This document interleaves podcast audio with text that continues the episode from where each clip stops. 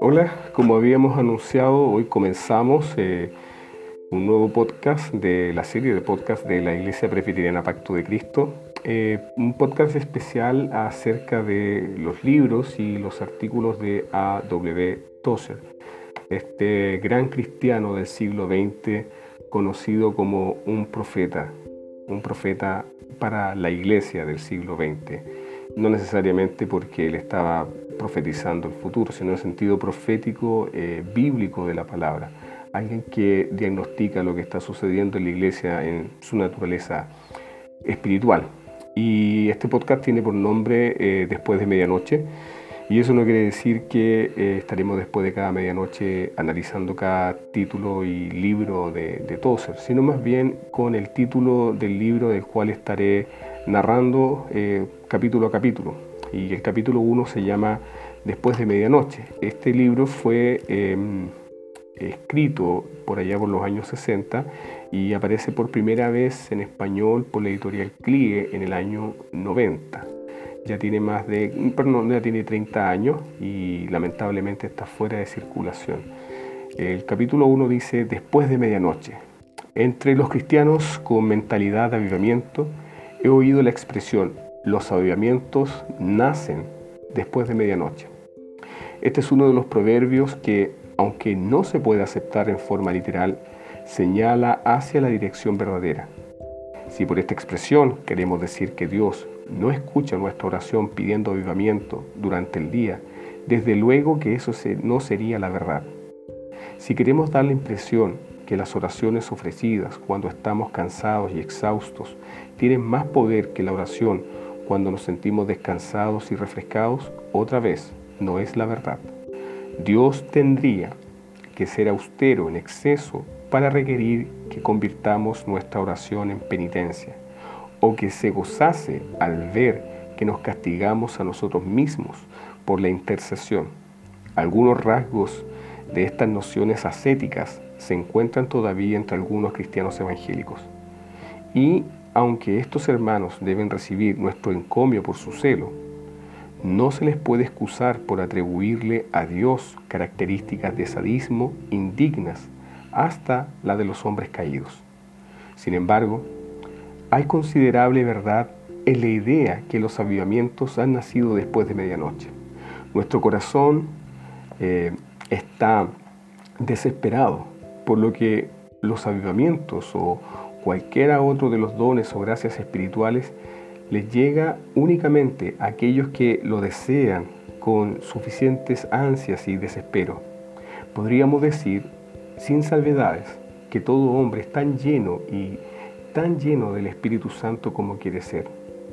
Es posible que no esté tan lleno como quisiera estar, pero estará tan lleno como quiere estar en ese momento. Nuestro Señor dejó establecido esto más allá de toda disputa cuando Él dijo, Bienaventurados los que tienen hambre y sed de justicia, porque ellos serán saciados. Mateo capítulo 5, versículo 6. El hambre y la sed son sensaciones físicas que, en su estado agudo, pueden convertirse en verdadero dolor. Ha sido la experiencia de innumerables personas que buscan a Dios, que cuando sus anhelos se convirtieron en dolor, fueron llenados de manera repentina y maravillosa. El problema no reside en que nosotros tengamos que persuadir a Dios que nos llene, sino que anhelamos con suficiente fuerza para que le permitamos que lo haga. El cristiano corriente es tan frío y está tan contento con su condición lastimera que no existe un vacío de deseo en el cual el Espíritu Santo pueda introducirse con la plenitud y llenura que le satisfaría. Ocasionalmente aparece en la escena religiosa un hombre cuyos anhelos espirituales insatisfechos crecen tanto que son tan grandes e importantes en su vida que ahuyentan todos los demás intereses. Dicho hombre rehúsa contentarse con las oraciones seguras y convencionales de los hermanos entumecidos y congelados que dirigen en oración, semana tras semana, año tras año en las asambleas locales. Sus anhelos lo trastornan totalmente y a menudo lo convierten en un molestoso, Sus compañeros cristianos se miran de reojo y lo observan de soslayo, confundidos y mueven la cabeza con lástima. Pero como el hombre ciego, que a gritos pedía su vista y fue reprendido por los discípulos, él clamaba mucho más.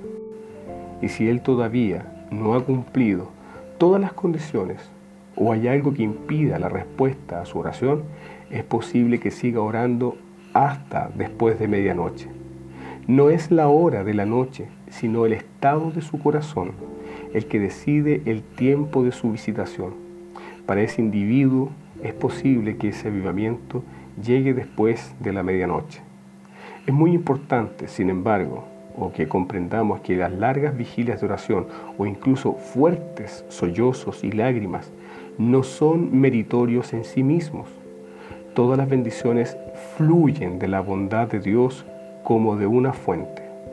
Aún esas recompensas por buenas obras acerca de las cuales ciertos maestros hablan con tan mal gusto en forma ofensiva, y que ellos siempre colocan en marcado contraste con los beneficios recibidos enteramente por la gracia, son, en últimas instancias, tan ciertamente de la gracia como el perdón mismo de los pecados. El más santo de los apóstoles no puede menos que exclamar que es un siervo inútil. Los mismos ángeles existen por la bondad de Dios. Ninguna criatura puede ganar ninguna cosa en el sentido acostumbrado de la palabra. Todas las cosas tienen por causa y proceden de la bondad soberana de Dios. Lady Julian lo resumió de manera bella y amena cuando escribe lo siguiente.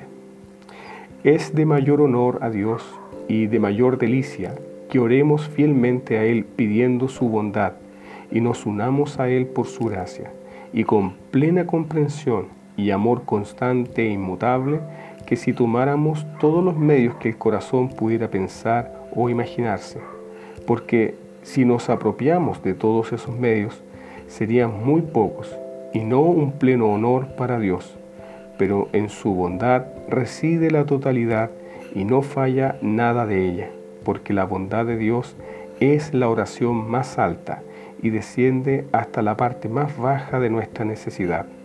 Sin embargo, a pesar de la buena voluntad de Dios hacia nosotros, Él no nos puede conceder los deseos de nuestro corazón hasta que nuestros anhelos sean reducidos a uno.